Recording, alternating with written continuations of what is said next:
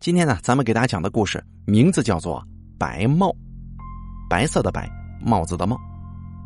本故事节选自容嬷嬷讲故事系列，作者讲故事的容嬷嬷由大凯为您播讲。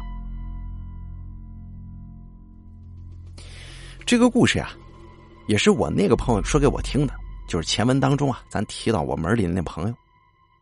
之前我从未听闻过，说出来呢，给大家分享一下。我那个朋友家里因为所从事行业的特殊性，所以也跟我们家里面一样，会接触很多的职业啊。你比方说警察呀、医生啊、啊殡葬行业之类的人，那是接触的最多的。有一次，他们家的人偶然遇见一个做警察的熟人的时候，那个警察呢，在闲聊期间，就告诉了他们一件最近刚刚发生的奇事其实说起来啊，那件事儿。不怎么新奇的，反而是一桩涉及到了人命的刑事案件。只是那个涉案的嫌疑人在案后的表现，实在是有些让人觉得蹊跷。这个涉案人呢，他家里头是做超市生意的，他的店面就在一个居民区的入口处，附近还有不少的企业呀、公司啊，每天来来往往的人不少，所以他的生意是非常不错的。忽然有一天，当地辖区的派出所接到了报案，说是那个店主把一个进店里偷东西的小孩用刀给活活砍死了。一看出了人命案子，这派出所的片警自然是不敢怠慢的，一边打电话向上级报告，一边派了几个人就赶赴案发地，想先把这个涉案的店主给他控制起来。结果警察一到现场就发现，那个店主正浑身是血，呆呆的坐在自己超市的门口，手里还握着一柄菜刀呢。而透过超市的玻璃门，警察很清楚的看见，有一个大概六七岁年纪的小孩正躺在一片血泊之中，而且那个孩子的脖子跟头颅上有几道格外清晰的刀痕，皮肉外翻。古色若隐若现，看惯了这种场面的警察，当时心里就清楚啊，也不用等医生过来抢救了，就冲孩子现在这个状况，十之八九是活不成了，估计是被这个店主当场给砍死了。于是几个警察就指着那个店主就喊，让他把刀放下。那店主一看警察已经到了，手一哆嗦。就把那菜刀给甩到了一边，然后呢，就对警察喊：“我真的不想杀人，我没有看见这个孩子，明明是没有人的。”可这会儿警察哪里还管他喊什么呀？一见他把手中的武器放下了，立即几个人一哄而上，摁脑袋的摁脑袋，压胳膊的压胳膊，就将那个店主给压在了地上，然后把他手反过来，用手铐铐住。随后而来的急救医生冲进超市里，经过初步的检查，那些医生很无奈的把一匹白布盖在了那个孩子幼小的身体上，对众人宣布这孩子已经死亡，不必再进行抢救措施了。一看这孩子已经死了，周围的围观群众立即炸开了锅，有好几个老太太颤颤巍巍的走到那个店面跟前，指着店主就高声大骂。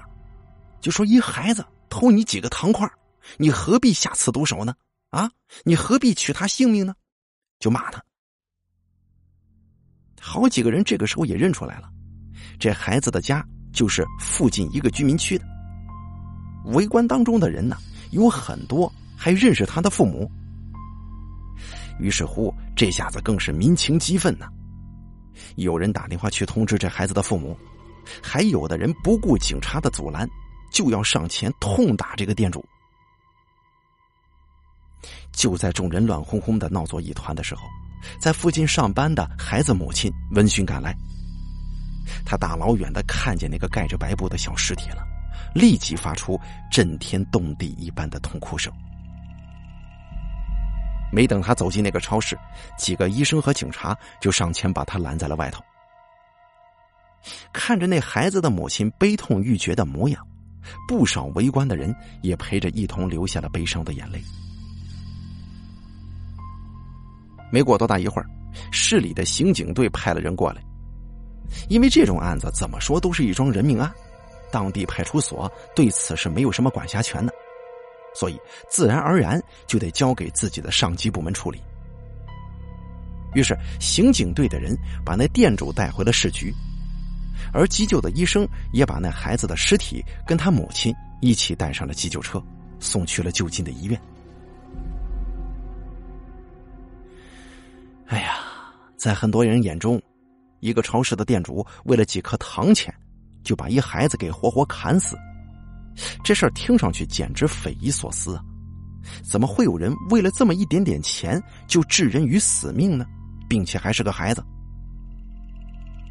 可是，在已经经历过无数次这种事情的警察那里，这种案子压根儿就算不了什么。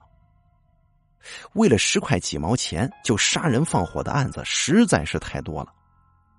像这个超市店主这样的案子，全国不知道每年要发生多少起呢。于是，早就对此见怪不怪的警方人员，一开始也没把这个案子当成一回事只是按照流程对这个店主进行正常审问和录制口供。可是，当警方人员与这个店主几句对话接触下来之后，他们这才发现这案子呀不太简单。虽然这个超市杀人事件并没有那么多的隐情和背后故事，可是它却有一点是与其他案件所不同的。那就是这个案子的涉案嫌疑人，也就是那个杀人的超市店主，他似乎是个疯子。啊，当然了，也许用“疯子”这个字眼很不礼貌，那么咱们换一个措辞，就是这个店主啊，好像是一个精神病患，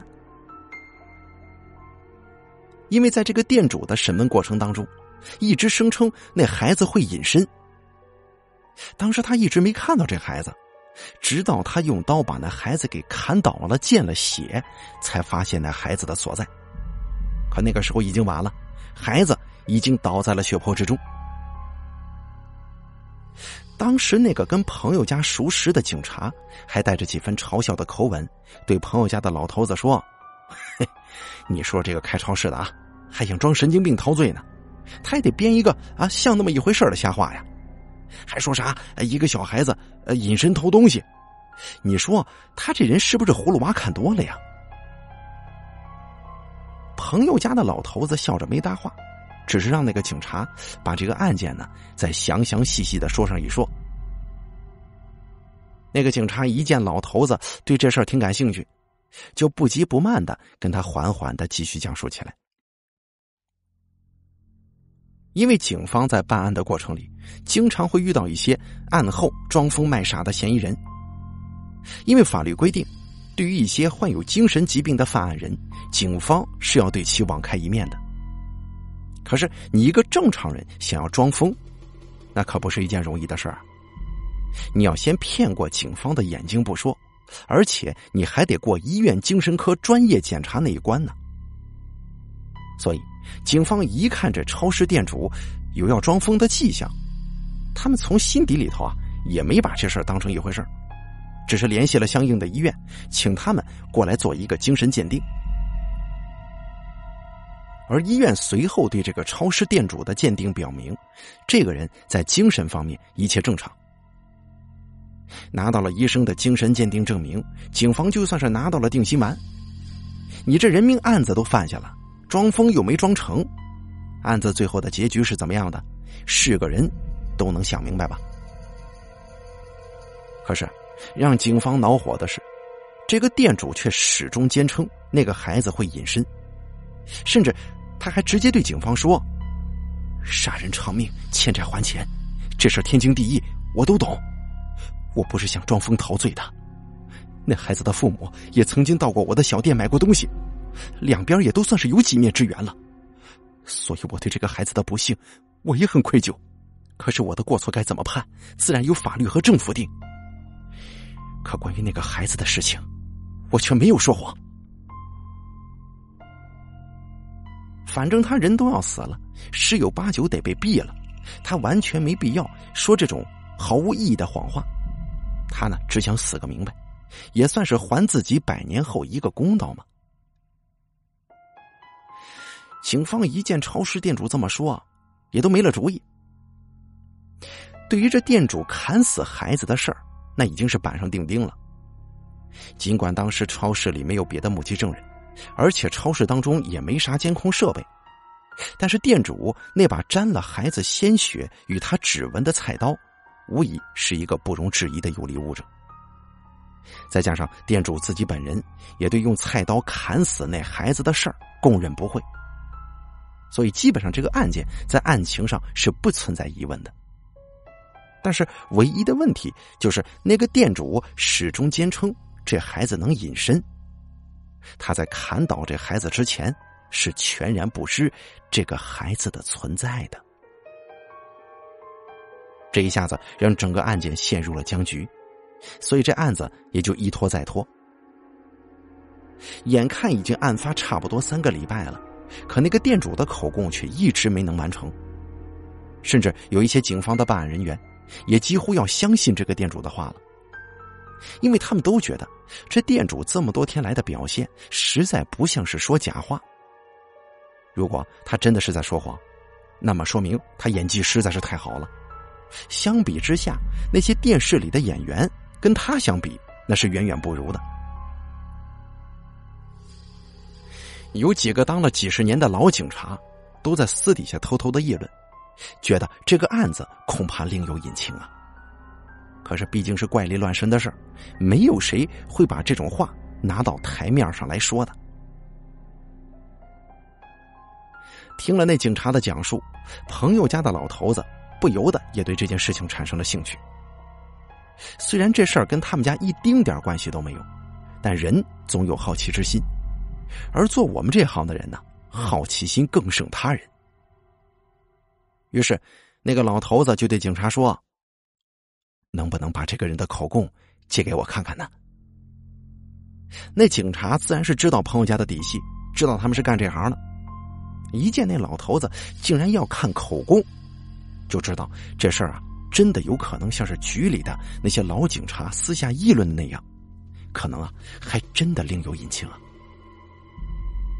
所以，尽管在规章制度上，这警方的口供是不应该拿给外人去看的，可是那警察还是一口应了下来，只是说原件他拿不出来，到时候他呢拍照，通过微信的方式给老头子传过去。朋友家的老头子。连声道谢，那警察呢？摆了摆手，低声说：“哎呀，这事儿我也纳闷啊。其实这几天过来，我都在想这事儿，一直想不出个所以然来。谢谢之类的话，咱们之间就用不着客气了。等你家里把事情的前因后果都弄明白了，跟我说一声就行。说实话，我当差十多年了，这种案子我头一回见呢。”朋友家的老头子闻言，点了点头，说：“好，应了那个警察的要求。”两边这才分开的。到了晚上，老头子就收到了那个警察在微信上发来的警方口供照片，前前后后一共二十多页。老头子看了足足半个钟头，才把这个事儿理出一个头绪来了。原来啊。这个小超市的店主姓陈，大耳陈，今年刚三十，还没结婚。他开这家超市已经三年了。正如咱们前面讲述的那样，这个超市的生意一直都还不错。这个陈店主呢，也对此很满意，想把这个店铺一直就这么开下去。可是就在今年的这个春节之后啊，陈店主发现超市里的货品开始数目对不上账了。简单点来说吧，就是超市开始丢东西了。开过超市的人都知道，丢东西那必不可免。这种偷盗的损失，甚至都要被算成超市的正常货物耗损，就跟那水电费似的，要算进成本当中。陈店主开店的前几年，这超市里也不是没丢过东西，所以一开始他也没把这事当成一回事只是觉得以后啊自己看紧点就是了，防止一些人小偷小摸。可是渐渐的啊，陈店主就发觉这事儿有点不对头了。有的时候明明一天没几个顾客，他也每一个人都盯好了，确信他们不可能有机会做出顺手牵羊的事儿来。可是，一到晚上一盘货，仍旧发现少了不少东西。而且他店里丢的东西也没什么大件都是一些针头线脑、酱油、白醋啊，这个卫生纸之类的东西。有一次，陈店主趁着店里没有顾客，从库房里推了几箱货出来，准备往这货架上摆货。可是，等他刚摆好一箱白醋，回身拿一包火腿肠继续摆货的时候，就发现自己刚刚摆上货架的白醋，无缘无故的少了一瓶。也许有人会说，陈店主他自己刚刚数错了，但是他自己却很明白。刚才货架上的白醋已经空了，而那箱刚刚被他开封的白醋一共有十二瓶。他反复确认了几次，那白醋的箱子已经空了，也就是说，里面的东西已经全部被他摆上了货架。可是他数来数去，发现刚刚还是十二瓶的白醋，就在他一转身的功夫，只剩下十一瓶了。而且整个店里明明只有他一个人，就算有人偷，也不可能就这三十多平米的小店子里头藏着身子吧？却没被陈店主发现吗？这事儿啊，让陈店主一瞬间心中一阵恶寒。你说这是不是大白天撞鬼了？不是这个，还能是什么呢？从那以后啊，这陈店主就变得有些神神叨叨的了。他总觉得这店里头招了脏东西，于是他就请了不少神佛的牌位和神像进了店。不少跟他熟悉的客人还跟他开玩笑，就问他是不是超市不想干了，要开佛堂啊？可陈店主却真心不想拿这事开玩笑，他不理会旁人的风言风语，每天雷打不动的给店里的众多神仙们早中晚三炷香这么供着。店里没客人的时候，他会念着经文满店转悠，四处双手合十这么拜。可是这一切呢，对于他店里的情况并没有丝毫改善。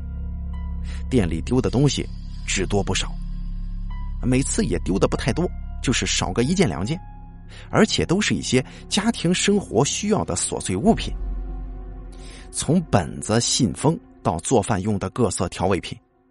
可以说，整个店里除了那些长柄啊、拖把之类的大物件，还真没有什么没丢过的。前不久一次盘账，陈店主发现，从过年以来，在短短的三四个月里头，他这超市里面丢了六千多块钱东西了。有六千多块钱呢，三四个月，这一下子让陈店主心疼不已。而且也使得他对那个不知道是鬼还是精的那个玩意儿，渐渐的生出了一股子怨愤之气。案发的那一天，才到了这个吃午饭的点儿，陈店主见这个店里头没啥客人，就准备炒个青菜吃午饭。他在自己超市的门口架了一张矮桌子，上头放了个电磁炉，电源接到店里头了。很多开店的人呢，由于时间问题，都是买个外卖之类的啊，到了中午的时候凑合凑合。但是由于陈店主的这个超市里里外外就他一个人，所以离不开人呢。于是每天中午，陈店主就自己在店门口用电磁炉做点午饭吃。结果这一天，陈店主拿着菜刀刚切了半颗白菜，想做一个醋溜白菜下饭。突然，他想起来自己做饭用的食醋已经用光了。于是陈店主也没多想，直接提着菜刀走进店里，去自己的货架上想寻一瓶食醋来用。可是他刚走进店里的货架那边，就发现店里的一瓶辣酱竟然漂浮在半空之中呢。冷不丁的，他看见了那辣酱唰的一声。掉在地上，摔了个粉碎。一下子这店中就弥散起了一股子辣椒酱的香味儿，而地上红红白白的辣椒酱跟这个玻璃碴子摊了一地呀。看到这番场景的陈店主先是一愣，随后他心头就生出了一股无名之火，他大喊一声：“你给我滚出来！”然后几步走上前，用菜刀在空气当中来回的比划了几下。可当时店里头静悄悄的，只听见墙上挂着的那个石英钟指针滴答滴答跳动的声音。要不是地上那瓶破碎掉的辣椒酱在提醒着陈店主刚才那一幕是真实发生的，恐怕连他自己都要怀疑刚刚是不是眼花看错了产生的错觉。可就在陈店主举着菜刀僵立在店铺当中的时候，猛然间，他发现，在不远处的半空里漂浮着几条白线。刚才啊，他是一点也没注意到，现在静下来了，他才发现了那几条线的存在。只见那几个白线头盘成了一团，上下起伏着，在慢慢的朝着超市门口靠近。陈店主说。当时那个场面是他这三十年来见到的最诡异的一幕了。几条再普通不过的线头，没有风，没有细线操控着，竟然就这样一直在半空当中悬浮着，而且似乎好像有了生命，还能自己移动呢。这让一辈子都觉得妖魔鬼怪只不过是演绎故事里的传说的陈店主，在一瞬间彻底崩溃了。要是说之前他往店里头请来的那些神佛，只不过是他寻求一种心理安慰与寄托的话，那么现如今活生生的发生在他眼前的这一幕，无疑是把他的心理防线压垮的那最后一根稻草了。当时已经失去理智的陈店主，猛然想起了自己这几个月以来的巨额亏空，于是更是怒火心头起。当场怪叫一声，挥舞着菜刀就冲了上去，拦住了那几团白线的去路。紧接着，他二话不说，手起刀落，用菜刀砍向了那个白线的方向。结果，这第一刀下去之后，从刀上传回来的手感，陈店主竟然发现自己好像真的是砍到了什么东西一般。一件事已至此，陈店主也不再有所顾虑。对着那团白线又是几刀砍下，还不停的高声咒骂。可是，在十几刀过去之后，陈店主突然之间感觉到，有几滴温温热热的液体溅射到了自己脸上。他用手一摸，赫然发现，那是带着几分腥气的鲜血呀！一惊之下，陈店主不由得就把手中的菜刀停下来了。等他再去看刚才漂浮着的那个白线地方的时候，却赫然看见有一个孩子正躺在血泊之中。那孩子的头上、脖子上尽是被刀砍的伤口，每道伤口里面都滋滋的往外冒血，眼看着孩子是活不成了。陈店主这才清醒过来，他明白，自己刚才用刀在空气当中砍到的。他就是这个孩子了。可是为什么这个孩子刚才他却没看见呢？如果他看见了这个孩子，他再怎么气愤，也指定不会用刀去砍呢。可是现在说这些还有什么用啊？一切为时已晚。而这个时候，刚才被超市里的动静所惊动的街坊邻居们，都围到了超市门口，刚好看到陈店主浑身鲜血淋漓、手握菜刀的那一幕。再一看地上，赫然躺着一个满身是血的孩子。他们这才知道陈店主砍死了人。可是因为陈店主手里的菜刀，没人敢上前去看看这个孩子是否还有进气。几个大妈阿姨吓得尖叫着就跑得老远，躲到了一旁。而相对还算是胆子比较大的几个男性，自然是赶紧拨打幺幺零报警了。这个时候，超市里头万念俱灰的陈店主，也没管周身所发生的一切，只是呆呆的拿着菜刀走到了超市门口，坐到了门前的台阶上，静静等候着警方的到来。而在他的心里，刚刚店中所发生的一幕又一幕，却始终让他脑子乱作一团，没想出一个头绪来。没过多久，警方的人就赶到了现场，而后面所发生的事情，就如前面咱们所讲的那样，再没什么特别之处了。看完了陈店主的所有口供，有一个细节一下子就引起了朋友家那个老头子的注意。因为在口供里，那个店主声称，最初一开始看见那个孩子倒在血泊当中的时候，他说他看见那孩子头戴一顶白色的小帽。当时因为刀砍，那个帽子也是沾了不少血，也被砍出了不少破口。可是，在警方事后的验尸报告里面，却没有提到有这样一顶小白帽子的存在。在对第一时间赶到场的派出所警员的询问当中，他们也没有人对这样一顶白帽子存有印象。虽然在陈店主的口供跟验尸报告里存在了这样一个明显的差异，但是警方也没人把这事儿当成一回事儿因为像陈店主这种激愤杀人的案件里头，犯案人对现场的描述总会跟真实情况有这样或者那样的出入。这倒也不是犯案人刻意为之，主要是在激愤之下，犯案人呢往往没啥理性可言，他对自己的行为是处于一种失控状态的，而他对外界的记忆自然也不会准确到哪里去。很多命案里，杀人者对死者的衣服颜色，甚至连长相都回忆不出来，所以像陈店主这种情况，警方早就见怪不怪，也就没把这事儿给重视起来。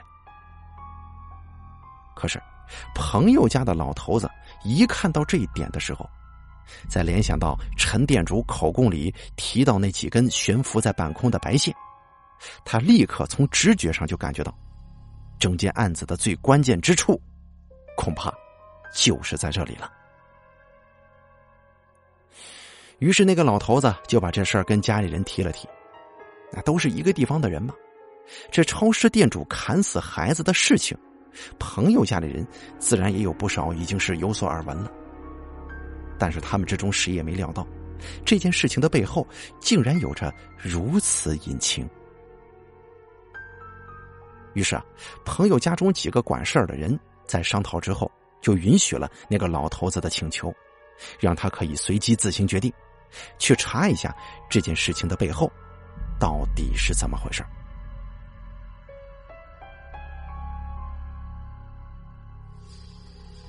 得到了家里的批准之后，那老头子片刻都没耽搁，直接按照口供上的地址找到了那个孩子家里的那个居民区。在居民区里头，没费多大劲儿，就打听到了那个孩子的住所，几号、几层、几户。紧接着，那老头子直接就找上门了。也许很多人都会想不通，觉得这老头子的举动实在是过于鲁莽。按理来说，他应该先去警方那边见一见那个犯案的店主，或者去案发的那个超市看一看。可是他竟然第一时间找到了那个孩子的父母，这点呢，实在是让人觉得有些匪夷所思。可是那老头子心中却有自己的打算，他觉得那个店主在警局里该说的都已经说了，口供里的描述一切都非常清楚，足够。就算再去多看，有什么意义呢？而且根据口供里所说的，那个案发的超市的地上确实是有一瓶打碎的辣酱，而且在那个辣酱破碎掉的瓶身上也找到了那个死去孩子的指纹。可是这并不能说明什么呀？一个孩子进超市随便摸几件自己不想买的东西，留下了指纹，这也并非不可能。可是，恰恰这一点让老头子坚信，那个姓陈的超市店主说的话应该是真实的，绝非虚假谎言。而且，之前那些警局里的老警察，有那么多年的办案经验，他们的眼睛不可谓是不毒啊。那个店主的表现，就连他们都看不出有什么破绽，那只能证明这个店主是没有说谎的。而在老头子看那份口供的时候，他就已经对这个孩子所偷盗的东西产生了兴趣。你想想啊，一个孩子偷几个糖果、几包零食，那他可以吃；偷几支铅笔、几个本子，学习可以用；就算是偷点玩具，那也算是孩子的兴趣所在。可是你看看店主那个口供，他所丢失的货品，竟然绝大多数都是一些酱油、卫生纸之类的日常用品。一个才刚上小学的孩子偷一大堆酱油、食醋，能干什么呀？难道你还指望这孩子能够自己做菜吃吗？于是乎，老头子当时就觉得，这孩子如果当真是偷了这些东西，他不可能会随意丢掉的。一个孩子是不会偷一些自己用不上的东西的，而他所偷的这些东西，只能拿回家里去。这样一来，你说孩子的父母会对孩子的所作所为没有丝毫察觉吗？你厨房里头三天两头无缘无故多出一瓶酱油，你会不知道吗？这说出去谁能信呢？于是那老头子心里就暗暗的把这孩子的父母。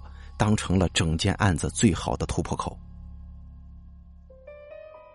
老头子一去那孩子家里的时候，发现孩子的父亲已经去上班了。毕竟事情已经过去三个礼拜了，逝者已去，活着的人总是还要吃饭。孩子死了，家里还是需要钱来过生活的。于是，那孩子的父亲在处理好了所有事情之后，就继续回到单位上班。而那孩子的母亲受不了如此大的打击，整日抱着那孩子的遗像在家中哭泣。听说已经十几天没下过楼了。当老头子敲开那孩子家门的时候，一眼就看到了孩子母亲已经哭得红肿的双眼。老头子简单的对那孩子的母亲说明了自己的来意。那孩子的母亲自然是不想多说什么。直接就把老头子推出了房门，想把铁门关上。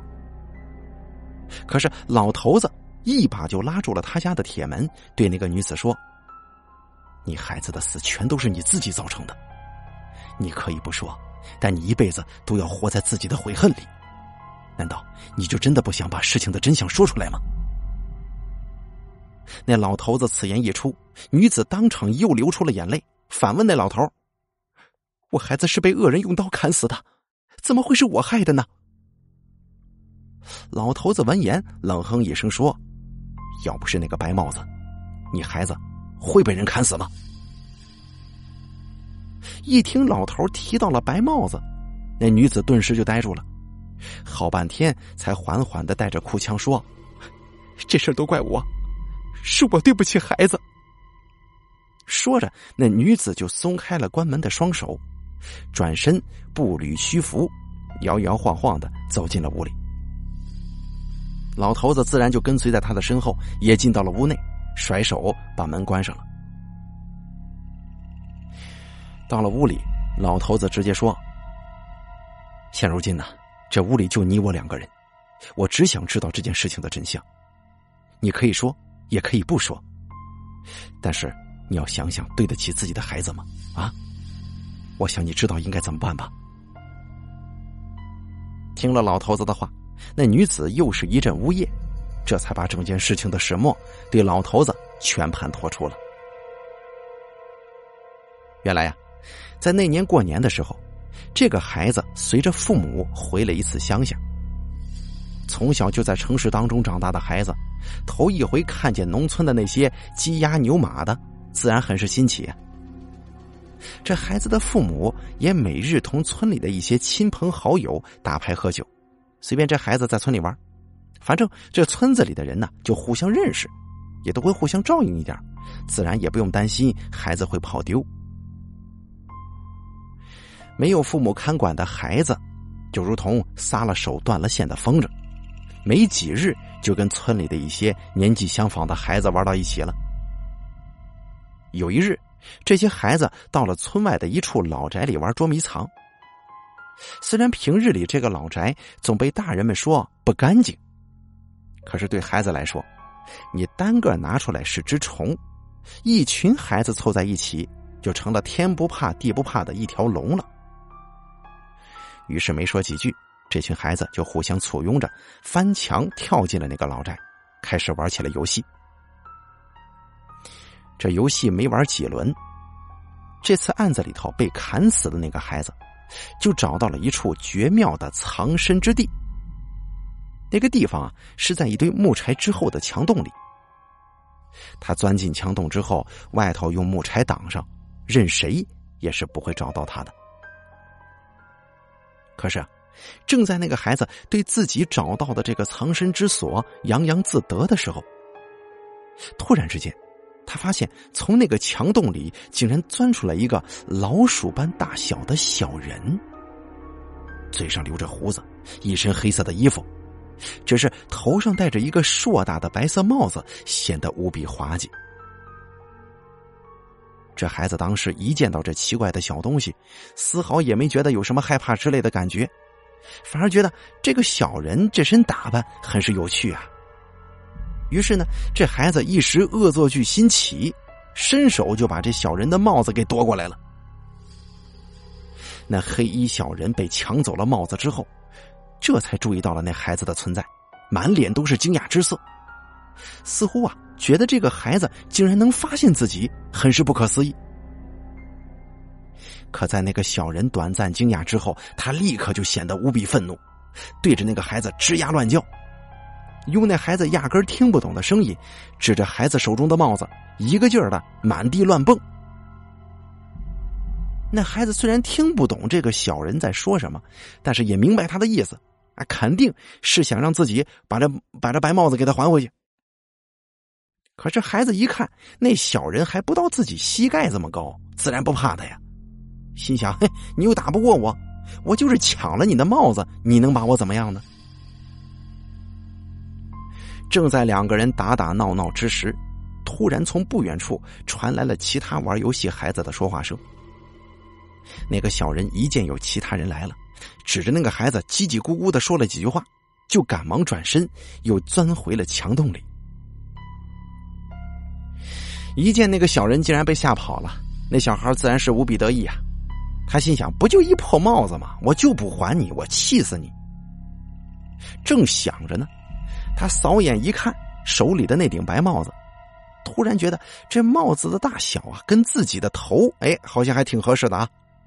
于是呢，他顺手就把那顶白帽子戴到了自己的脑袋上。帽子刚戴上头，其他一群孩子就从墙角钻了进来。那孩子当时心想啊，这下坏了，明明玩捉迷藏，这岂不是被他们抓了一个正着吗？可是他正要犹豫着，要不要把刚才那个奇遇说给几个小伙伴听的时候，却发现那几个孩子竟然像是没看见自己一般，从自己的身边走了过去。那孩子吃惊的看着几个人离去的背影，赶忙一把把帽子扯下来，对着他们大声喊：“哎，你们要去哪儿啊？”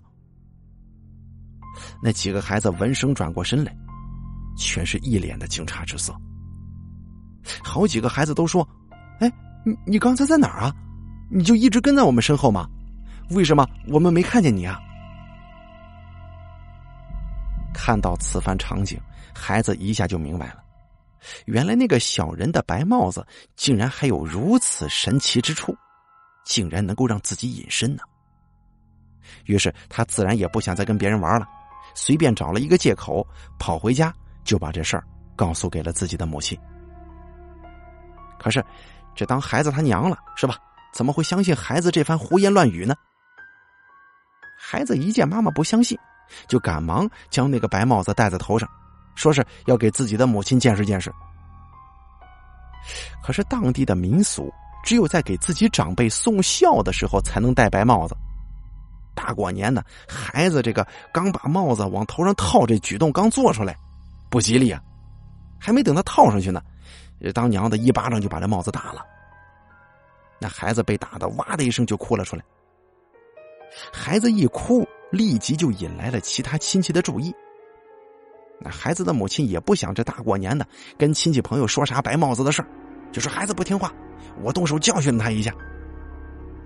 众人呢自然也是劝了几句，嗨，大过年的小孩不懂事儿，揍他干嘛呀？就各自散开了。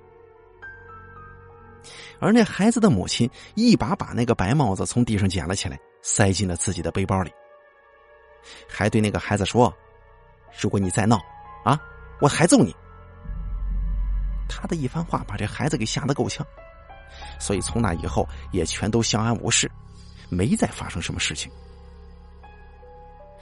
直到过完了年，他们一家回到了城里。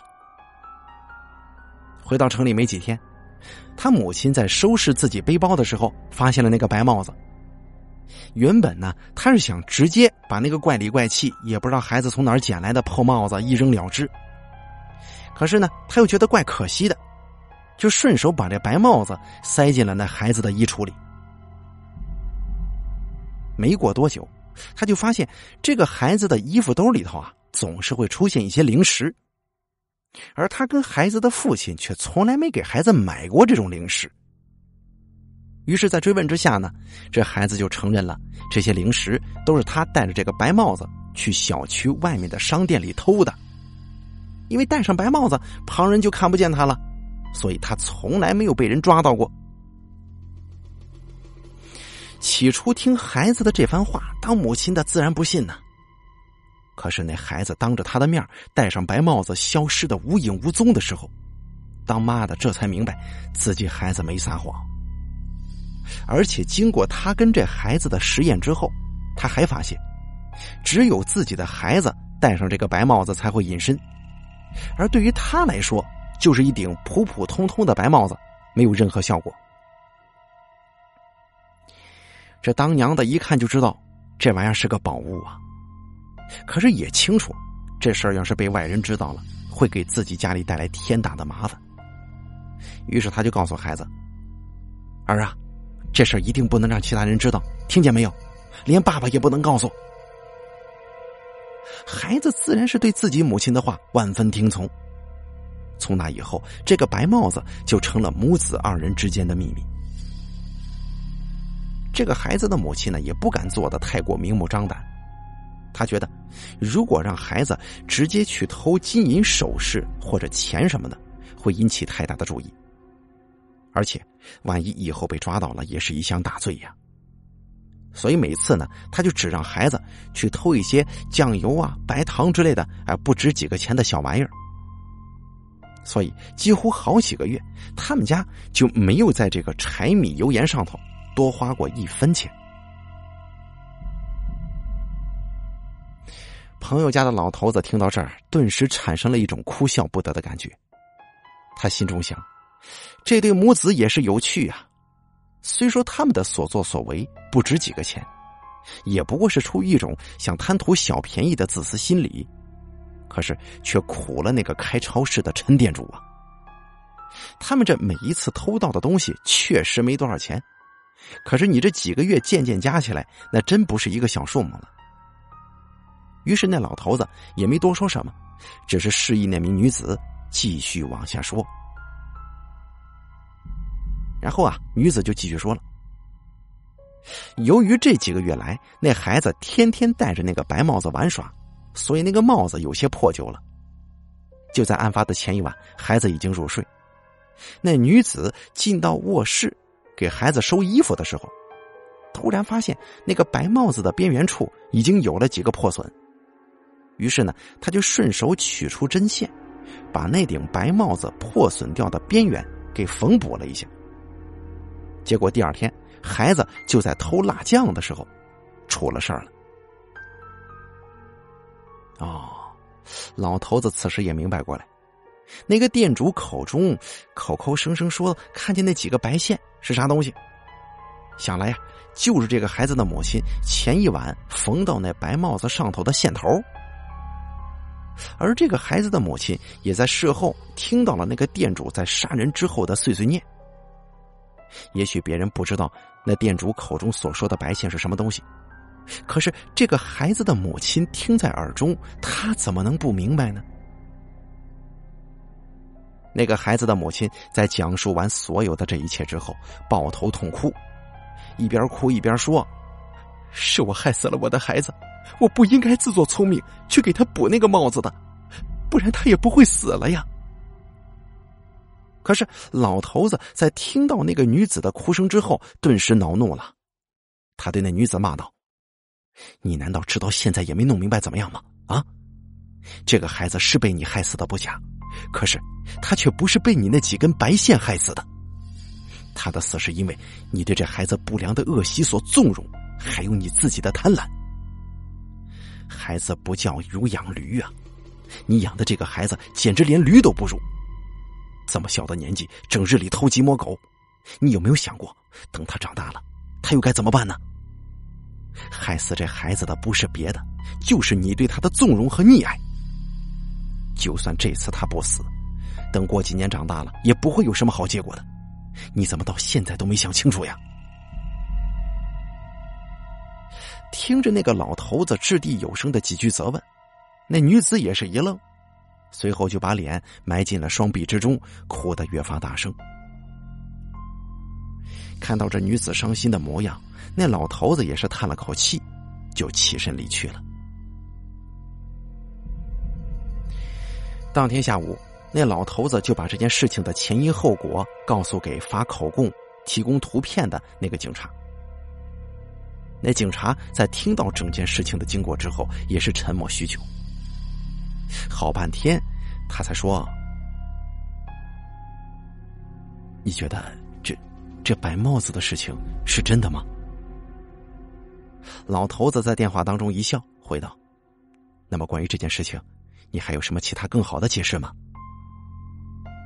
警察闻言又是一阵沉默，之后说道：“那么这这个帽子怎么又消失了呢？而且那个孩子在乡下遇见的那个小人，又是个啥东西啊？”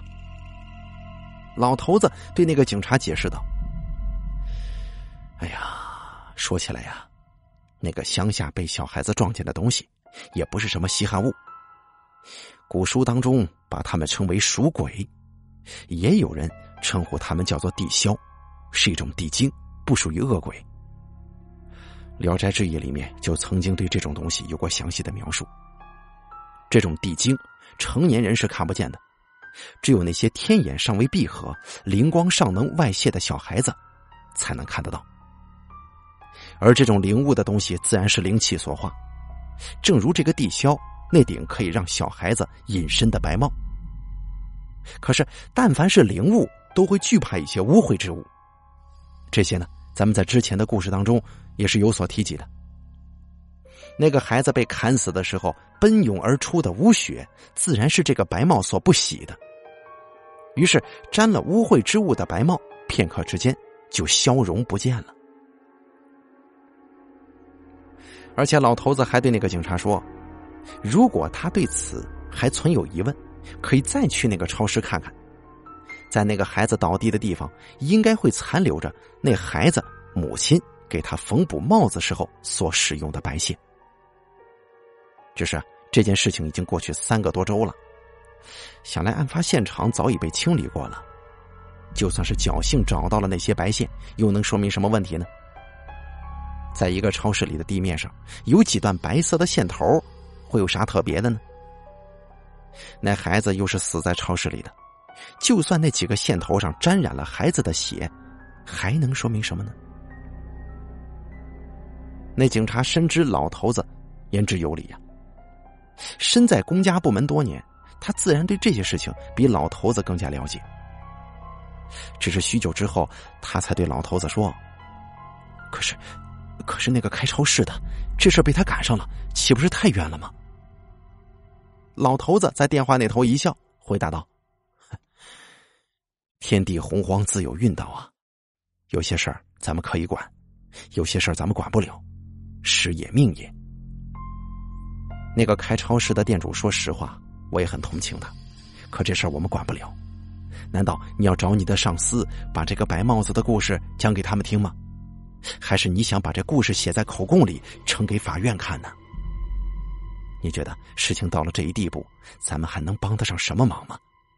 一切，就看他自己的命吧。听了老头子的话，那警察在电话当中也不由得轻叹一口气，两个人就相对无言的挂掉了那通电话。老头子回到朋友他们家里，将这件事儿同家里的管事跟其他人简单的说明了一下。每个人都觉得这事儿确实让人有些糟心，可惜无奈的是，他们却对此丝毫没有办法。众人对那个孩子的母亲更是言语上有些不客气，都说事到如今这一步了，归根结底都是他这个当妈的教子不当。正所谓是惯子如杀子，这句老话在这个女子身上可谓体现的淋漓尽致。可是她也算是得到了自己相应的惩罚，但是孩子都已经死了，那店主也入了牢，这样的结局对两边的家庭又有什么好处呢？几个月之后，那超市店主砍死孩子的案子就宣了判。虽说杀人偿命，但现如今的法律里，这也不是什么铁律了。根据案子的性质与店主被捕之后的表现，最重要的是，这个店主在事后还得到了那个孩子母亲的谅解。于是，法院并没有判处这个店主死刑，而是给了他十年有期徒刑。故事说到这儿啊。可以算是告一段落了。至今我还记得，我那朋友在跟我讲述这个故事的时候，对超市店主遭遇愤愤不平的表情。可是我却觉得这一切都很正常啊。那个店主也算是为了自己的冲动付出了代价。每个人都要为自己的所作所为买单吗？也就是现如今的社会法律相对健全，不然这个店主犯的事儿放在过去。你弄出了人命，还有啥好说的？只能一命抵一命。估计现在坟头草都老高了。故事的最后，我再啰嗦几句：为人父母者，还是都长点心吧。养育孩子，并不是让孩子不饿着、不冻着这么简单。所谓养育，你要生养也得教育。你不好好教育自己的孩子，你生他干什么呢？所以，请诸位谨记。这生儿育女是咱们的天性，这个不假。可是你在没有准备好做一个父母角色的时候，还是不要因为冲动或者父母的催促，就贸然的把一个孩子带到这个世界上。因为那不仅仅是你的一份血脉，更是你的一份沉甸甸的责任。还望大家万事三思啊！好了，节选自讲故事的容嬷嬷。白帽的故事演播完毕，感谢您的收听。本故事由大凯为您播讲，每天下午两点、晚上九点，直播间现场为您演绎精彩的恐怖故事。